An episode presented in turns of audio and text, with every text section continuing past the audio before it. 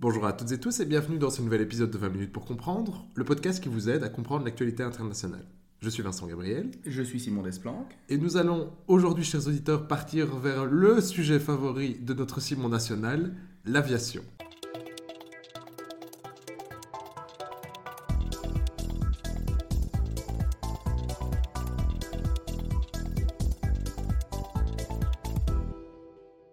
Alors Simon, donc euh, aujourd'hui tu vas nous parler d'un livre que tu as lu de Pierre Razou, que je vais te laisser nous citer, qui porte sur les As. Ben alors je vais te commencer par te demander en fait pourquoi nous parler des As aujourd'hui dans cet épisode?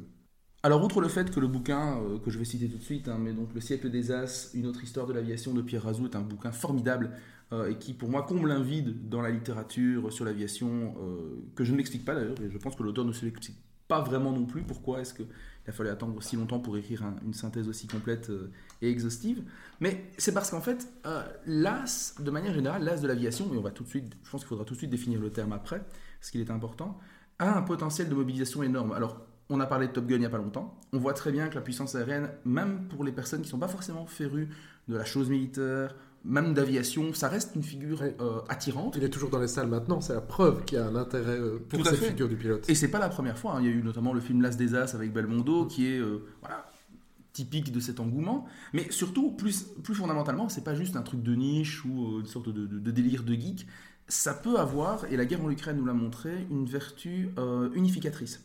Dans les premières heures de l'invasion russe en Ukraine, donc le 24 février 2022, la première légende urbaine qui est apparue, c'est le fantôme de Kiev. On en avait parlé, je pense, lors de notre épisode fleuve de 3 heures sur le conflit ukrainien, dont on vous recommande peut-être les réécoutes si vous avez 3 heures à perdre. Oui, ou il est saucissonné en petits épisodes aussi. Donc. Et je pense qu'on en parlait de la première partie. Mais donc, grosso modo, c'était quoi? C'était l'idée de dire que lors des premières, des premières échauffourées entre l'aviation ukrainienne et l'aviation russe, un pilote ukrainien était parvenu à abattre 5 appareils. Et euh, bah, c'est ça en fait un as. Un as, c'est un pilote qui parvient à abattre 5 appareils et à se les faire homologuer. Et c'est intéressant parce que derrière cette, euh, euh, derrière cette légende urbaine, parce que c'est une légende urbaine, même l'armée ukrainienne n'a pas confirmé la légende, et aujourd'hui encore, le fantôme de Kiev n'a pas d'existence réelle. Je ne pense pas qu'il existait, c'est très difficile à certifier, et en tout cas, les images qu'on a eues des appareils russes abattus ne suggèrent pas que ça ait eu lieu. Mais la première figure, la première légende qui est née à ce moment-là, c'est l'idée d'un as. Euh, ça, ça, montre bien que l'aviation, elle continue à nourrir et à alimenter l'imaginaire et à être quelque part à la fois vecteur de propagande et également vecteur d'espoir pour les populations qui sont euh, victimes d'une attaque militaire, comme ça a pu être le cas pendant la bataille d'Angleterre et comme c'est le cas aujourd'hui en Ukraine. Donc c'est une figure importante sociologiquement.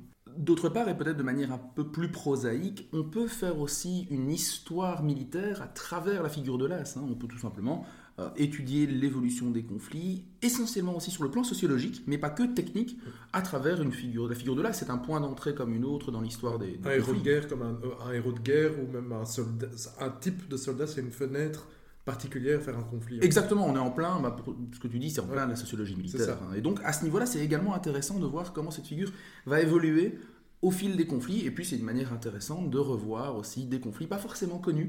Euh, notamment, euh, je me suis replongé dans euh, la, guerre de l'Ogaden, par exemple, à travers justement le livre de Pierre Razou. Et quand est-ce que ça commence? Quand est-ce que ça apparaît, ce phénomène des As alors? Alors, donc, les As naissent ben, évidemment avec l'aviation. Alors, l'aviation, vous connaissez les, les, exploits des frères Wright au début du XXe siècle, mais elle ne va faire son entrée dans le domaine militaire que dans le courant de la Première Guerre mondiale.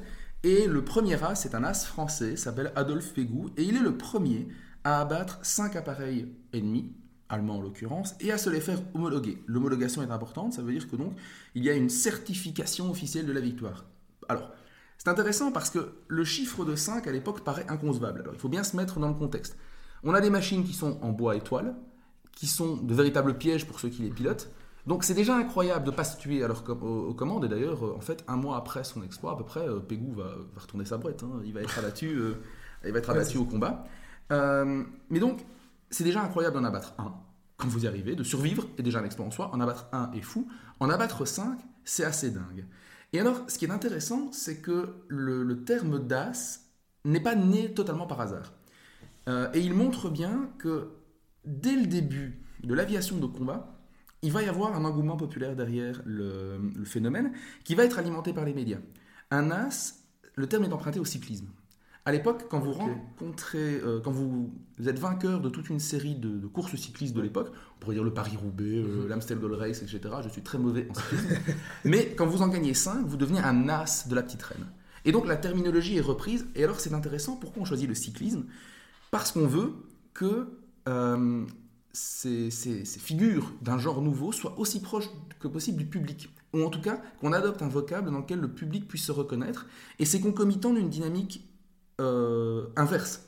On est en train de personnaliser, de prendre des figures qui émergent du, lot, alors que dans le même temps, la guerre devient totale, elle broie des hommes euh, dans des boucheries, dans des carnages invraisemblables qu'on n'a pas vu, euh, qu'on n'a encore jamais vu. Et par ces guerres, notamment, l'armée et la, la, population civile ne font presque plus qu'un, puisqu'en fait, au final, tout le monde part sur le front, en tout cas la majorité des hommes, tous les foyers sont touchés par les guerres. Voilà, alors effectivement, on pourrait distinguer, en tout cas dans la partie occidentale, une différence de gradient. La guerre est totale dans les, en 14-18, en 39-45, mais pas de la même manière. Tout le monde est susceptible d'être appelé sur les drapeaux. Vous allez dans le fin fond du sud de la France, qui n'a pas du tout été touché pour les combats, vous aurez le monument aux morts classique, mhm. incontournable. Mais la différence, c'est que euh, là, il y avait un front très délimité, une partie restreinte du territoire national français qui était sous occupation. C'est encore différent en Belgique. Mais les dégâts n'étaient pas aussi systématiques. Il n'y avait pas des bombardements stratégiques. Il avait pas. Effectivement, l'engagement est total, mais le sacrifice demandé est différent et le vécu des populations occupées est très différent en 14-18, etc. Il n'empêche qu'effectivement, chacun est susceptible d'être amené sous les drapeaux tant en 14-18 qu'en 40-45. Donc, pour revenir à la chronologie, ça naît lors de la Première Guerre mondiale, le phénomène des As, effectivement, avec l'aviation de combat. Mais c'est surtout un phénomène très Deuxième Guerre mondiale. J'ai donné quelques chiffres on compte à peu près 8000 As. Toutes nationalités confondues, toute époque confondue. Le premier apparaît en 1915, le dernier est iranien, on reviendra peut-être sur son exploit, euh, et apparaît en 88, dans la fin de la guerre Iran-Irak. Et donc, 20% des As, grosso modo, voient le jour en 14-18. 5% dans l'entre-deux-guerres, notamment en Espagne, où vont se former ah ensuite les grands pilotes de chasse allemands, il y aura d'ailleurs un as belge qui va se... La Légion Condor, mais il y aura également un as belge qui va se battre du côté des nationalistes espagnols, parfois catholiques, et qui va devenir un as sur le front espagnol, du côté des nationalistes, puis ensuite rejoindre l'armée de l'air belge et la RAF pour combattre les nazis. Ah oui. Euh, et finir par mourir en 1941. C'est très intéressant, il a rejoint les nationalistes par ferveur, euh, ferveur catholique. Oui, c'est ça, parfois religieuse. et anticommunisme. Les deux étant très très. Oui, en général, l'un avec l'autre. L'un avec l'autre. Donc, voilà, ça c'est pour la petite anecdote belgo-belge. Hein. Pour les auditeurs francophones qui ne le sauraient pas, on est effectivement belge et fier de le rappeler quand on peut. Et 70% de ces as voient le jour entre 39 et 45. Ça nous laisse ensuite 5% pour toute une série de conflits qu'on a appelés euh, périphériques appellation malencontreuse pour ceux qui les vivent, mais donc que ce soit les guerres du Proche-Moyen-Orient, que ce soit quelques conflits africains, où il y a notamment eu, alors pas des as, mais des pilotes de chasse femmes qui ont obtenu des, victoires, euh, en Corée essentiellement, puisque oui, en, durant la guerre de Corée, il y a aussi eu quelques as, un peu au Vietnam, euh, et il y a eu plus d'as du côté euh, vietnamien, enfin du côté communiste, que du côté américain, donc dans le cas de la guerre du Vietnam. Là, on peut faire le lien avec ce qui s'est passé, qui a mené à la création de Top Gun. tout à fait, oui donc voilà, pour un aspect chronologique, euh, à grands traits, donc de quand le phénomène apparaît. Et donc le dernier, euh, le dernier rat s'appelle Asadollah Adeli. Il est pilote de F-14. Et là, c'est hyper intéressant. L'anecdote est incroyable. C'est le F-14, l'avion du premier Top Gun, qui avait été vendu par les Américains à l'Iran. Du temps où les Américains étaient alliés à l'Iran, sauf qu'entre deux. Avant la révolution iranienne. Avant la révolution islamique. C'était un appareil tellement performant qu'ils ne l'ont vendu qu'à leur meilleur allié du Proche et Moyen-Orient, qui deviendra leur meilleur ennemi. Mais c'est également sur cet appareil-là que les, les, Iraniens vont montrer tout le potentiel du F-14 en tant que, tueur. Pour l'anecdote, la manière dont Adeli obtient sa victoire, obtient le titre d'As, est fascinante. Il est en patrouille, je ne sais plus dans quelle région euh, frontalière de l'Iran, de l'Irak, et il observe, euh, il y a un vol en formation de MiG-23 irakien. Il tire un missile Phoenix et il abat les trois d'un coup. Ah, le missile était tellement puissant ah qu'en fait, la déflagration, il volait très serré. Ça montre à la fois que les Irakiens volaient serré, mais que le missile Phoenix est bourré d'explosifs. Je pense que c'est 60 kg d'explosifs, donc ça tape. Donc ça pète, ouais. Ça pète. Et euh, du coup, trio, euh, donc les deux qu'il avait eu précédemment, plus les trois qu'il a ce jour-là, ont fait de lui un as. Fait intéressant, euh, on est sûr que les chiffres iraniens, contrairement à d'autres chiffres dont on reparlera, ne sont pas truqués. Parce qu'en fait, les pilotes de chasse iraniens étaient vus comme les hommes du chat. du chat Et donc, c'est avec beaucoup de réticence que les gardiens de la Révolution, qui sont les vrais héros euh, en Iran, hein, c'est eux l'élite militaire. Ouais, c'est ça. Euh, homologuent leur victoire pour ne pas qu'ils tirent la couverture à eux. Et malgré ça, donc, on est, on est certain qu'il y a eu plusieurs As iraniens qui sont nés pendant le conflit, en grande partie grâce au F-14, on y reviendra sûrement. Mais donc, tu nous as présenté une chronologie de, de ces As, et avant d'aller un peu dans la sociologie de cette catégorie de, euh, des héros militaires, somme toute, euh, petite question, pourquoi est-ce que tu dis que le dernier As apparaît dans les années 80 Est-ce que ça veut dire qu'il y aura plus d'As? Alors c'est une question intéressante et je propose qu'on la, garde pour après parce qu'il y a une dimension prospective dans ta question qui amènera, je pense, qui, a davantage sa place dans une conclusion. Mais du coup, en fait, en fait, on peut aborder la question du palmarès avec ta question. Quand Adolphe Pégou abat 5 avions, on se dit que c'est formidable et la, barrière de 5 va être un, seuil indépassable. Sacralisé, voilà. Mais euh, très vite, quand on voit que les appareils sont... Euh, sont plus performants dans le courant de la guerre 14-18, quand on va voir apparaître des, appareils en milieu de guerre comme le Sopwith Camel du côté mhm. des Britanniques, le Fokker DR1, euh, l'Albatros D5 du côté allemand, euh, les SPAD, les Nieuport, etc. du côté français, des appareils qui se fiabilisent, on se dit que c'est quand même un seuil un peu, un peu bas. Alors on garde les 5 chez les Français, chez les Anglais. Les Allemands vont être un peu plus, euh, un peu plus durs dans leur manière de... Pas de compter. Il est beaucoup plus facile d'avoir des victoires au palmarès allemand. Euh, mais plus dur dans le seuil à franchir. Euh, donc, les Allemands vont remonter le seuil à 10, puis à 15, puis à 20, et ensuite ils diront pour être un as, il ne faut pas un certain nombre de victoires, mais il faut la distinction qu'on appelle la Blue Max en allemand, qui est marquée en, en fait sur laquelle il est marqué, c'est une croix bleue sur laquelle il est marqué en français pour le mérite qui est une distinction créée par Frédéric II de Prusse et qui va devenir l'emblème des véritables as de l'aviation allemande, parmi lesquels on retrouve des figures comme Ernst Udet, comme Manfred von Richthofen, le, fameux baron rouge, euh, Werner Voss. Tous ces gens-là vont être, alors Werner Voss, j'ai un petit doute, Hermann Göring, euh, qui va être récipiendaire de la pour le mérite.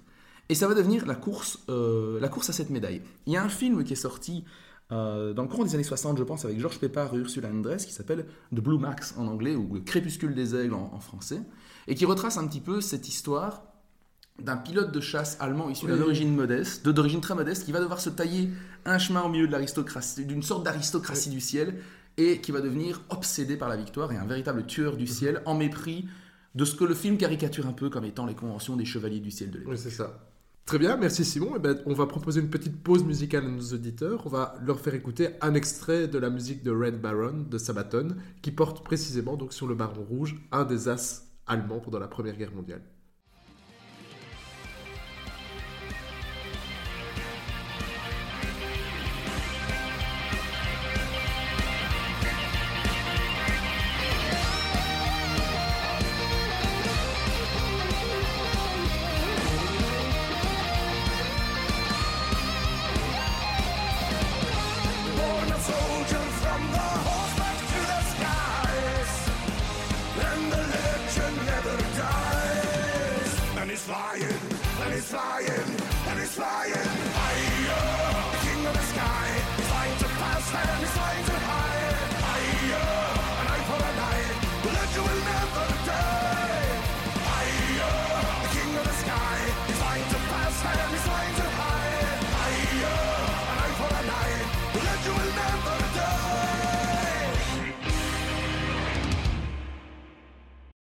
On vient d'entendre une musique qui traite donc des as allemands pendant la Première Guerre mondiale. Mais Simon, peut-on avoir un peu une sociologie de cette catégorie un peu particulière des héros militaires que sont les as? Peut-être au niveau des nationalités, mais aussi des classes sociales. Qu'est-ce que tu peux nous dire de tout cela? Alors, je pense que c'est intéressant qu'on ait écouté le Baron Rouge parce que quelque part, euh, pour, pour parler sociologie, euh, je vais commencer par la sociologie, je reviendrai après sur le classement par nationalité. Mais euh, parce que là aussi, on peut traiter des nationalités de manière chronologique. Euh, mais donc, sociologiquement, on a un peu cette image de chevalier du ciel. Donc, qui dit chevalier dit certaine noblesse, quelque part, c'est les échos du chevalier du Moyen-Âge. Alors, est-ce qu'il y a beaucoup de nobles? Bah, Ils sont une minorité, parce que les nobles sont une minorité dans la société. Mais il est intéressant de voir qu'effectivement, au début, euh, dans la Première Guerre mondiale, il y a disons, la volonté d'une certaine noblesse de trouver une arme à la hauteur de son rang. Oui, j'allais dire, parce que ça doit, enfin j'en sais rien, mais apprendre à piloter, ça doit demander quand même des fonds, des, Alors, une certaine, un certain Madeleine. Euh, D'une part, oui, ça demande, en tout cas, ça demande des aptitudes que seuls les nobles, ou que surtout les nobles peuvent avoir, notamment Manfred von Richthofen, le faune est bien là pour rappeler qu'il est noble, est un, très bon chasseur. La chasse euh, est pratiquée, quand elle n'est pas pratiquée pour la survie, pratiquée par les milieux plutôt aisés, dont la noblesse, qui, en fait une tradition, qui a ses codes, etc. Euh, je ne veux pas faire une sociologie de la chasse, je ne connais rien. Mais effectivement, il y a quand même cette idée qu'à l'époque, au début du XXe siècle, il y a cette, cette dimension-là. Puis oui, euh, ceux qui rejoignent l'aviation sont ceux qui ont pu se payer, pour certains, des cours. Oui, qui savent piloter. Mais ils sont effectivement en minorité. Il y a plein de gens qui vont être formés sur le tas en 14, en 15, etc. Mais oui, effectivement, tu as raison. Il y a aussi un aspect, euh, si tu as pu te payer des cours, alors oui, il est très probable que tu puisses euh, intégrer assez rapidement l'aviation. Mais donc, petit chiffre pour l'armée française, ils sont, les As sont 14% de nobles en 1914 ah, ils sont 7 en 40-45. On voit qu'il y a quand même une démocratisation progressive qui s'opère. Euh, mais ceci dit, il y, a, effectivement pas mal d'emprunts à des, formes de, noblesse de combat. Mhm. Par exemple, dans un avion, vous grimpez du côté gauche. Et c'est pas un hasard. Vous grimpez sur un cheval du côté gauche. Il y a toujours cette, il y a, l'élégance vestimentaire aussi. Les, certains codes sont empruntés, euh, notamment les bottes, etc., sont empruntés à la, chevalerie. Donc effectivement, il y a cette idée-là. Euh, certaines nations, bah, avec plus, par exemple la, Prusse, clairement, l'Allemagne de 14-18, avec cette tradition euh, de noblesse, etc., a plus de nobles que, que d'autres nations. maintenant, on va parler de la noblesse du comportement. Euh, est-ce que pour autant vous êtes noble, vous êtes forcément euh, chevaleresque? Ben, On va revenir à nouveau à Sabaton et au Baron Rouge. Il y a un gros débat parmi les historiens. Est-ce que c'est un... vraiment ce que Van von Richthofen était un type courtois ou pas? Sachant que la moitié de ces 80 victoires homologuées sont des avions d'observation et des bombardiers, qui ne sont vus comme étant des cibles un, peu, plus, faciles. Euh, ça a d'ailleurs porté préjudice au Baron Rouge parce qu'il faut savoir que Manfred von Richthofen a été euh, assez grièvement blessé en combat, pas loin d'ailleurs de la région de Moucron-Ypres, en fait, hein. euh, région qui a concentré énormément de, de combats aériens pendant la guerre 14-18, de combats tout court d'ailleurs. Et donc, en fait, à un moment donné, il avait attaqué un avion qu'il pensait être non armé. Or, c'était un Bristol F2B, visiblement, donc un, chasseur, enfin un bombardier d'observation, un bombardier et avion d'observation, mais avec un mitrailleur à l'arrière. Il n'a pas vu venir, ça, il s'est pris une balle euh, qui lui a raflé le crâne. Il a réussi à poser son avion en, catastrophe et il s'est fait, il s'est fait opérer, mais d'aucuns disent qu'il a, son, voilà, son attitude avait beaucoup changé après, qu'il était, qu'il était plus le même homme. Un peu moins téméraire peut-être euh, Non, beaucoup plus, beaucoup ah, plus, et euh, encore plus risque tout qu'avant. Enfin, on pourrait revenir quand on parlera des caractéristiques, des personnalités des As. Donc, von Richthofen, il est devenu tellement une icône, tellement aimé, de tous. Vous connaissez son triple en rouge, tout le monde l'a vu au moins une fois. Euh, dans Snoopy d'ailleurs, euh, il apparaît régulièrement. Mais donc c'est devenu tellement une icône qu'il est même difficile de dire qu'il était peut-être pas aussi galant que ce qu'on croyait. Mhm. Et euh, ne nous méprenons pas sur une chose, la plupart de ces pilotes sont, alors je vais pas dire des tueurs, mais il y en a certains qui ont clairement l'appât du sang. Ben, oui, et puis ce sont des guerriers, de toute façon. Ça reste des guerriers. Alors, ça reste des guerriers, et par exemple, au Japon, euh, les, les, pilotes se considèrent eux-mêmes comme des samouraïs du ciel. Vous avez des gens d'ascendance très modeste, par exemple Saburo Sakai, qui Alors, Saburo Sakai est intéressant. C'est l'un des as, le palmarès le plus glorieux de l'armée impériale euh, japonaise, et en particulier, en fait, de la marine impériale, d'ailleurs. Euh, il est issu d'une famille de samouraïs, mais déclassée. Une famille, en fait, avec l'ère Meiji. Euh, oui, c'est ça. Oui. Voilà. Ils étaient retournés euh, à la pauvreté, mais ils avaient gardé ses origines nobles, par exemple. Et eux-mêmes se voyaient comme les dignes représentants du Bushido, le code, le code d'honneur du guerrier japonais. Et la plupart des pilotes japonais volaient avec leur sabre, par exemple. Ah, d'accord. Sabre qu'on retrouve même dans les rituels des kamikazes de la fin de la guerre. Et donc on voit cette prégnance quelles que soient les nationalités, des traditions et de cette, cette arme chevaleresque. Voilà, cette idée-là. Mais à côté de ça, comme je disais, vous avez des vrais tueurs. Il y a aussi un débat pour savoir si Hermann Göring, quand il a quand même eu 20, une vingtaine de victoires, alors qu'il a rejoint l'armée de l'air allemande à la toute fin, est-ce que c'était un tueur sanguinaire ou pas? Euh, Il y a un débat. Mais par exemple, un gars comme euh, René Fonck, l'as des as français de la Première Guerre mondiale, 75 victoires à son palmarès, euh, prenait un malin plaisir à euh, viser les aviateurs, pas l'avion, mais l'aviateur ah en face de lui. Euh, et euh, vous avez des carnets où il écrit que très clairement, faisait si les autres faisaient son job, et qu'il prenait le même plaisir à tuer, la guerre se finirait plus vite. Quoi. Donc, euh, c'est intéressant parce que tu as mentionné ça, mais on peut peut-être clarifier ça auprès des auditeurs. Et corrige-moi si je me trompe, mais il faut abattre 5 avions, mais pas obligatoirement tuer 5 ah non, absolument pas. Absolument pas. Non, non, non. Vous avez à l'inverse des, des, signes de, des signes de courtoisie parfois dans le ciel. Un appareil euh, se fait abattre par un, par un autre et euh, le, le, pilote de l'appareil survivant fait un, un, battement d'aile, si vous voulez, pour en guise de reconnaissance autour du parachute du gaz. C'est arrivé aussi. En guise de reconnaissance du, d'un combat qu'on a jugé, euh, d'un adversaire qu'on a jugé digne de soi, d'un beau combat, ça arrive aussi. Mais ça ne doit pas écarter le fait que, d'une part, bah déjà, vous êtes fatigué. Donc, vous. Oui, nerveusement. nerveusement, à un moment donné, vous, vous êtes moins, moins sympa avec l'adversaire. Euh, les, les, passions négatives peuvent prendre le dessus. Et, puis on est en guerre aussi. Et puis on est en guerre. Mais parfois, il y a quelques actes isolés de bravoure, de, de comportement chevaleresque qu'on a noté. Euh, à noter que, par exemple, pour revenir une dernière fois sur la question de la sociologie aussi et de la noblesse, en Belgique, notre as des as s'appelle Willy Coppens. 37 victoires à son actif, dont 34 ou 35 ballons Draken d'observation. Euh, ça pose aussi la question du palmarès, c'est quoi une victoire? En 14-18, on considère qu'homologuer un ballon euh, c'est tout à fait normal. Parce que c'est une victoire très difficile, il faut savoir que c'est quoi un ballon? C'est une boule remplie d'hydrogène incandescente. C'est ça, donc euh, quand on tire dedans, ça pète, ça prend feu. Et ça peut vous amener dans des avions qui sont en bois étoile et beaucoup moins solides que les avions qu'on a aujourd'hui. Oui, il faut avoir fait 40 de chimie pour savoir que c'est dangereux. Pour savoir que c'est dangereux, que ça brûle. Et donc, euh, lui, pour le coup, Willy Coppens, s'est fait anoblir après, par exemple. Donc il était issu d'une famille d'orientalistes. Son père était peintre orientaliste. Euh, issu d'une certaine euh, bourgeoisie flamande, pas noblesse, bourgeoisie. Euh, et il a obtenu la plupart de ses victoires à nouveau par de commune Moucron, dans un petit bois qui s'appelle Oud-Ulst. Alors, mon, voilà, je ne sais pas trop comment les, les, Flamands le prononcent avec leur accent du Westhoek, mais on va dire que c'est ça. Et pourquoi c'est important? Parce qu'au lendemain de la Première Guerre mondiale, il va se faire anoblir par Albert Ier et il va devenir le, le chevalier Willy Coppens de Oud-Ulst. Donc du bois. Du euh, bois où il a obtenu ses victoires, effectivement. Euh, tu nous as proposé une sociologie au, au, sujet des classes sociales de ces euh, as, de ces as. Mais est-ce qu'on peut proposer une présentation des nationalités? Voilà. Est-ce qu'il y a un vivier plus important d'as? Alors, vous vous doutez bien. Deutschland, que Deutschland, très clairement. Pierre Razou parle d'une légion de 8000 pilotes. Parmi ces 8000 pilotes, 2600 sont allemands. Oui, donc plus d'un quart. Un tiers, plus, un tiers presque des pilotes sont allemands. Euh, est-ce que parce que est-ce que c'est parce que la currywurst a des vertus, euh, des vertus de chasseur insoupçonnées? Non, pas du tout. Il y a une, euh, bah, en fait, bon, il y, a pas mal de, raisons derrière cette sociologie, mais j'y reviendrai après quand on parlera des experts. C'est-à-dire ces, ces, experts allemands qui ont plus de 50 ou 60 victoires, des chiffres absolument monstrueux.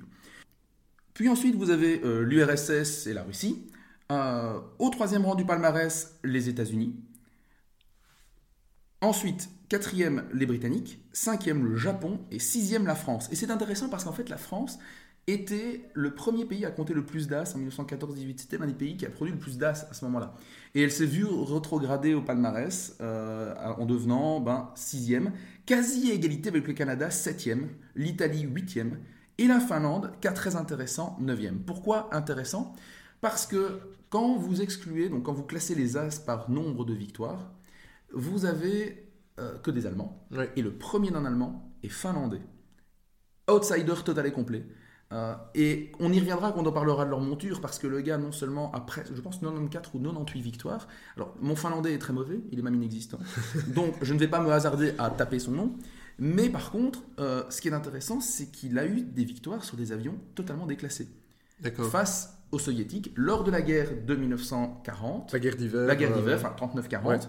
Et puis lors de ce qu'on a appelé la guerre de continuation, de 41 à 44. quand l'Allemagne nazie attaque l'URSS. Et force est de constater que les soviétiques étaient ni très bons au début, ni très bons euh, sur ce front-là, en tout cas à ce moment-là. D'ailleurs, le fait que les soviétiques soient deuxième au palmarès global des As ne doit pas masquer le fait que les faucons de Staline, comme on les appelait à l'époque, n'étaient pas, pas très très bons. Et que la Luftwaffe a toujours réussi à tenir la dragée haute aux pilotes soviétiques sur le front de l'Est et pas du tout aux Américains et aux Anglais sur le front de l'Ouest. C'est lié notamment à des raisons de stratégie aérienne, hein, mais, mais aussi, clairement, il y avait, disons, un problème de qualité. Et les, Soviétiques, euh, au début de la, Deuxième Guerre mondiale, et on va y revenir tout de suite, maintenant. mais se, font, se, sont, se sont fait étriler. Voilà. Et, donc, on a un peu une idée de, des pays qui fournissent le plus grand nombre d'as, mais il faut nous expliquer, sinon, pourquoi l'Allemagne est aussi haute et de façon aussi écrasante euh, dans, ce, dans ce classement comme un véritable vivier des As Alors oui, euh, j'ai dit 2600, mais en fait, je viens de relire mes notes, c'était 2200 as. Ça reste colossal. Voilà, ça, ça reste, ça reste plus d'un quart, entre un quart et un tiers. Alors pour répondre à ta question, je propose qu'on cède la parole à l'as des as français, Pierre Klosterman, dont on a parlé notamment lors de l'épisode sur Pearl Harbor. Allez l'écouter. Oui. Euh, et qui a, avec son français très truculent des années 60, euh, une explication, en tout cas plusieurs pistes d'explication qu'on va approfondir, et ce sera aussi l'occasion de revenir d'ailleurs en écoutant Pierre Klosterman faire une méta-analyse du discours voilà. et de revenir sur d'autres éléments liés davantage à la personnalité de ces gens, toutes nationalités confondues. On peut dire oui, mais c'était sur le front russe, les Russes avaient des avions moins perfectionnés. Non, car il y a ceux qui ont des victoires sur notre front. Et voilà la raison. C'est que j'en connais qui ont survécu, qui ont commencé à se battre en 1936 en Espagne, puis qui ont fait la campagne de, Pologne, la campagne de France, la bataille de Londres, car la Luftwaffe a été extrêmement cruelle, car elle a fait voler ses gars jusqu'à la mort. Nous, on nous faisait faire 80, 100 missions, 110 missions, on nous envoyait au repos. Eux, ils ne dételaient jamais. Ils ne dételaient quand ils... Alors quand ils survivaient, vous aviez des gens qui avaient une expérience absolument fabuleuse. Et à plusieurs. D'ailleurs, vous, n'aviez pas le choix. Lorsque vous rencontriez un de ces pilotes allemands à grande expérience, vous n'aviez absolument aucune chance de vous en sortir. Le tout était de subodorer, de deviner. Vous savez, il y a ces choses, il y a, deux. Qu'il y en avait un autour de vous. Vous savez comme on peut sentir un fauve qui tourne. Bien mon Dieu, on s'enferme, on rentre chez soi. Et lorsque vous pouvez deviner au cours d'un combat qu'il y en avait un de ceux-là, il fallait surtout l'éviter comme la peste. Et deux fois de suite, je n'ai pas évité. J'ai Oui, j'ai été abattu deux fois. Une fois le 12 mai, euh, le 12 mai 43, le 12 mai 43, et le 21 avril 45. Or, le 21 avril 45, euh, j'étais au, je au maximum de ma forme et j'ai de, de, l'inconscience, parce qu'il y a une certaine forme d'inconscience quand on est fatigué. Euh, il y a un doping euh, car la guerre dope dans, ce genre d'opération. Donc, euh, mon Dieu, je n'étais pas très modeste. Et j'ai été ramené en l'espace de 35 secondes à la modestie absolue, qui est celle de la peur totale, et de se dire, bon Dieu, ça y est, c'est fini, par un pilote allemand, et nous étions huit avions, il était seul, et il a fait la démonstration du 1, 2, 3. Et c'était fini. Je ne l'ai jamais su. Je ne l'ai jamais su, il aurait pu me tuer. Car quand j'ai le, moment où mon moteur s'est arrêté et j'ai vu un obus exploser, glisser et exploser juste devant le poste, juste au-dessus des croix. Mais ce jour-là, je ne pilotais pas mon avion. Car chaque fois que j'étais obligé, pour une raison technique, de piloter un avion qui n'était pas le mien, il m'arrivait une tuile. C'est très curieux. Et j'ai vu ces avions exploser, j'ai senti le choc. Au moment où le moteur s'est arrêté, je me suis dit, ça y est, je suis fichu. Et trop bas pour sauter en parachute. J'ai fait un virage, il est repassé, j'ai très bien vu le pilote, car son avion, il est passé sur le dos au-dessus de moi, tout doucement, je l'ai vu à, 10 mètres au-dessus de moi, qui, me regardait. Et je, et je voyais qu'il cherchait désespérément à ralentir. Il a peut-être eu peur que d'un dernier réflexe, je le tire dessus, car celui son moteur fonctionnait, donc il allait plus vite que moi, et il est glissé autour, il est retourné, j'ai posé l'avion, euh, c'était près du lac du Mer, c'est-à-dire dans, des marécages, et l'avion était couvert de boue, le posé roue rentrée naturellement, et je suis sorti de cet avion comme un fou. J'ai débouclé mon parachute, j'ai glissé sur l'aile, je suis tombé, et je l'ai vu arriver, et je me suis dit, il va tirer. Je dis, comme c'est pas pensable il ne va pas faire ça. Je ne l'aurais jamais fait, moi. Voyez Et il ne l'a pas fait. Oui, vous dites il ne l'a pas fait, vous ne le faisiez pas, mais il y avait d'autres qui le faisaient Vous savez, il y a toujours des gens qui, qui éprouvent besoin de rendre la guerre plus horrible qu'elle est. C'est arrivé. C'est arrivé. C'est arrivé, dans tous les camps. Alors, donc, on vient d'entendre ce pilote, hein, Pierre Klosterman, mais là, Simon, on a besoin de toi pour analyser tout ça. Donc, que tirer de son témoignage et comment, donc, expliquer à nouveau Il a proposé quelques pistes, mais remettre tout ça en symphonie. Comment expliquer cette supériorité, en tout cas au regard du classement, des pilotes allemands? Alors eh bien, les pistes que Pierre Klosterman propose sont tout à fait valides. Euh, d'une part, effectivement, ce sont des l'élément central à comprendre, c'est que ces pilotes de chasse allemands faisaient, bah, en fait, étaient amenés à voler tout le temps. C'est-à-dire que comment fonctionnait le système de formation dans les écoles, les écoles de l'air euh, alliées? En gros, vous aviez des pilotes qui étaient euh, amenés à faire un certain nombre d'opérations, 80, une centaine de vols, dit-il, parfois même 50. Les meilleurs d'entre eux étaient, qui survivaient évidemment, étaient euh, appelés, au pays, et dans certains cas, quand ils avaient eu du succès, on les encourageait à témoigner devant les élèves pilotes pour donner leur expérience. Donc effectivement, premier élément, bah, simplement un taux de disponibilité euh, énorme, énorme pour les as de l'aviation allemande, puisque ces gens-là euh, volaient tout le temps. Et bah, la plupart sont morts, hein, il ne faut pas se mentir à un moment donné, euh, oui, il a, chance joue avec le feu, à force de trop tirer sur l'élastique. Et effectivement, la malchance peut toujours frapper. On viendra quand même sur le, cet élément-là plus tard. Deuxième élément, il y a un facteur numérique que ne dit pas Pierre Klosterman, mais tout simplement, en 44-45, la suprématie euh, des Alliés dans le ciel, elle est énorme. C'est-à-dire que la Luftwaffe se bat face à un nombre écrasant de chasseurs américains et britanniques mhm. à l'ouest, et même russes à l'est. Et en fait, c'est très intuitif, mais quand vous êtes peu à en abattre beaucoup, bah forcément vous avez beaucoup de victoires à vous partager. Quand vous êtes une dizaine à vous ruer sur un appareil, la situation des alliés, bah, il y a moins de victoires à se mettre sous la dent. Et donc, tout simplement, bah, c'est juste un rapport mathématique mhm. également. Troisième élément, la plupart de ces as, alors il, il, un peu ça d'un revers de la main, mais ce n'est quand même pas à négliger. Troisième élément, ces, ces pilotes, essentiellement pour certains, ont obtenu leur victoire à l'Est. Or, je viens de le dire avant l'interview de, Pierre, de Pierre Lesterman, mais euh, à l'Est, l'armée de l'air soviétique est dans un état déplorable. Pour vous dire à quel point la situation est déplorable, ils n'avaient pas de radio dans leurs avions. Donc pas moyen de communiquer, pas moyen de communiquer entre, eux. Alors que le principe des formations allemandes, les Allemands ont théorisé la formation qu'on appelle le Schwarm ou l'essaim, avec des appareils, des formations extrêmement souples, pas du tout rigide comme le V britannique. Qui, les, Britanniques se sont obstinés à garder une formation qui était extrêmement dangereuse pour eux et leurs pilotes. Euh, un peu absurde. Les Allemands, eux, volent en essaim et ils communiquent en permanence par radio. C'est une sorte de ruche, en fait. Et quelque part, c'est une méthode qu'on retrouve notamment aujourd'hui dans la chasse israélienne. C'est la même technique, hein, assez paradoxalement. Oui, assez paradoxalement. Mais euh, à un moment donné, vous, vous appliquez ce qui marche. Euh, c'est la théorie que les Israéliens appellent les abeilles de feu. les fourmis de feu, pardon, les fourmis de feu. Et donc, c'est l'idée que vous êtes en permanence comme une ruche connectée vous êtes euh, en permanence à communiquer entre vous et vous savez où viser, vous savez euh, où se trouve la menace et réagir rapidement. Ça, et puis tout simplement les appareils soviétiques de première qui vont essuyer le choc de l'opération Barbarossa sont assez déplorables. À l'exception du Polykarpov I-16 Rata, euh, qui est un bon appareil, mais de conception un peu vétuste, avec encore un train d'atterrissage qui se remonte manuellement, mais qui se défend bien, en fait, qui se défend bien.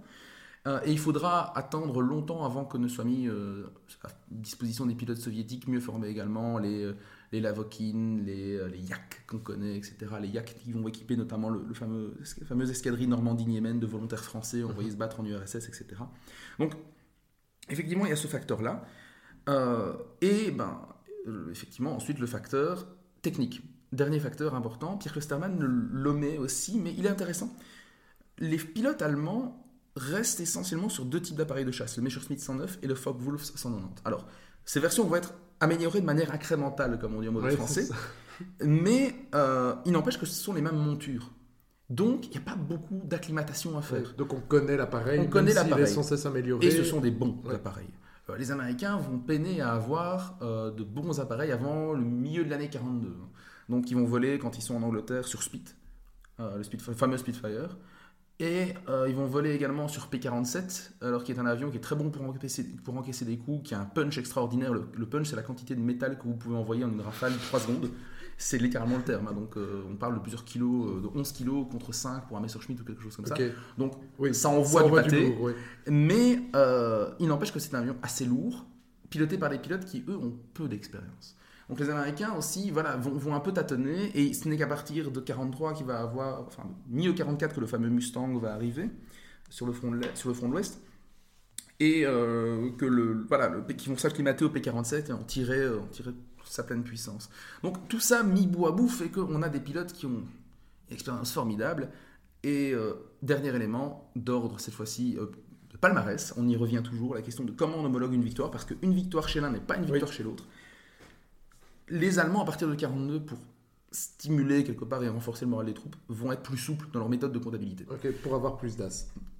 Euh, oui, parce que les as créent de la propagande, aussi pour permettre aussi une sorte de saine émulation, mais le problème c'est que ça va aussi amener certains à gonfler leur palmarès et euh, dire ouais, ouais bon si euh, Tartampion a triché pourquoi est-ce que moi je ne le ferais pas aussi grossir un peu le, score. Là où les Anglais sont très rigides dans leur méthode de, comptabilisation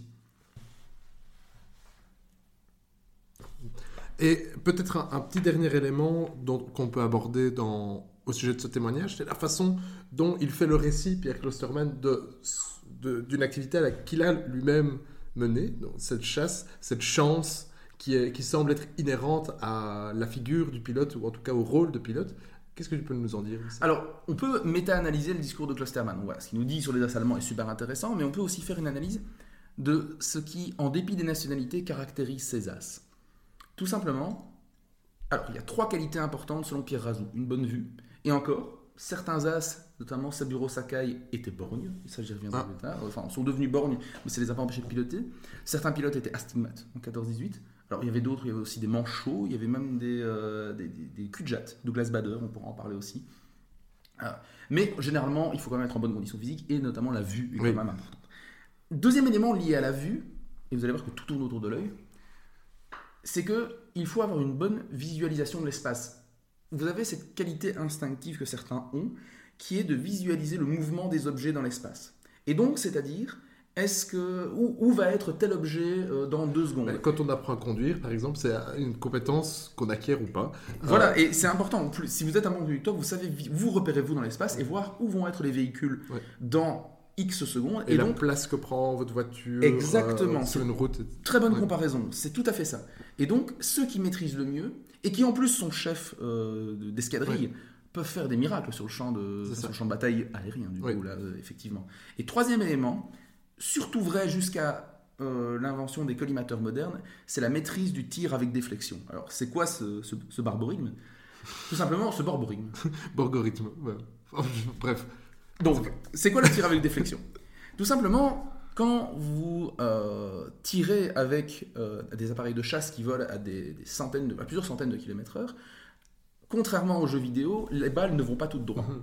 Elles ont leur propre poids, la gravité. Donc il faut prendre en compte le fait que vos balles vont tomber. Mais il faut aussi prendre en, euh, prendre en compte le fait que l'appareil sur lequel vous tirez évolue aussi. On en revient à la visualisation du déplacement. Et donc, en fait, vous ne devez pas tirer sur l'appareil que dès que vous l'avez dans le collimateur, mais devant. Vous devez viser un point imaginaire qui se situe devant l'avion pour qu'un rideau de balles s'abatte sur l'avion. Il faut se fier à la force. Il faut se fier au talent. Il faut se fier au talent. Et euh, du coup, effectivement, vous devez les meilleurs pilotes sont ceux qui parviennent à visualiser le mieux ce point imaginaire pour que l'appareil qu'ils visent tombe dans ce rideau de balles. Et une fois que vous avez le pli, voilà, donc ces trois aspects essentiellement liés à la vue, à l'espace, etc., font de vous que vous, êtes un bon pilote, un as potentiel. Et puis, quatrième facteur, troisième facteur et demi, quelque part, c'est la chance. L'as des as, on en reparlera, euh, toute nationalité confondue, c'est Eric Hartmann. 352 euh, victoires homologuées. 352 victoires et il s'est écrasé 14 fois. Une fois, il était capturé et il est parvenu à s'échapper alors qu'il y avait une attaque de Stuka à côté. Enfin bref, c'était la vie de ces gens ressemble à des films d'aventure euh, pour certains. Et l'une des autres fois, c'était une collision en l'air avec un avion soviétique. pour vous dire qu'il a un peu de la chance. Hein, c'est pas, donné à tout le monde. Et ici, Klosterman qui raconte comment il s'est fait abattre, mais pour peu, ben, la balle ne touchait pas son capot mais le but atterrissait droit dans le cockpit et il était mort. Ou pour peu, le, pilote allemand euh, lui aurait tiré dessus au sol et puis on n'en aurait plus parlé. Enfin, seulement de manière posthume, il n'aurait pas pu donner son témoignage. Donc du coup, tous ces éléments-là font que vous avez une... Voilà, c'est un peu ça le portrait du pilote de chasse typique. C'est ça, donc des compétences visuelles, euh, de, de compréhension et de préhension de l'espace, ainsi qu'une chance, une, qualité un peu innée. Très bien, ben, merci Simon, on se retrouve la semaine prochaine pour continuer cette discussion ou, euh, pour reprendre la célèbre chanson de Bernard Juvet, on se posera la question de où sont les femmes dans, à l'intérieur de ces avions. Et nous, nous terminerons aussi en, en ayant une réflexion prospective, en s'interrogeant sur c'est quoi l'avenir des As dans les guerres modernes au XXIe siècle.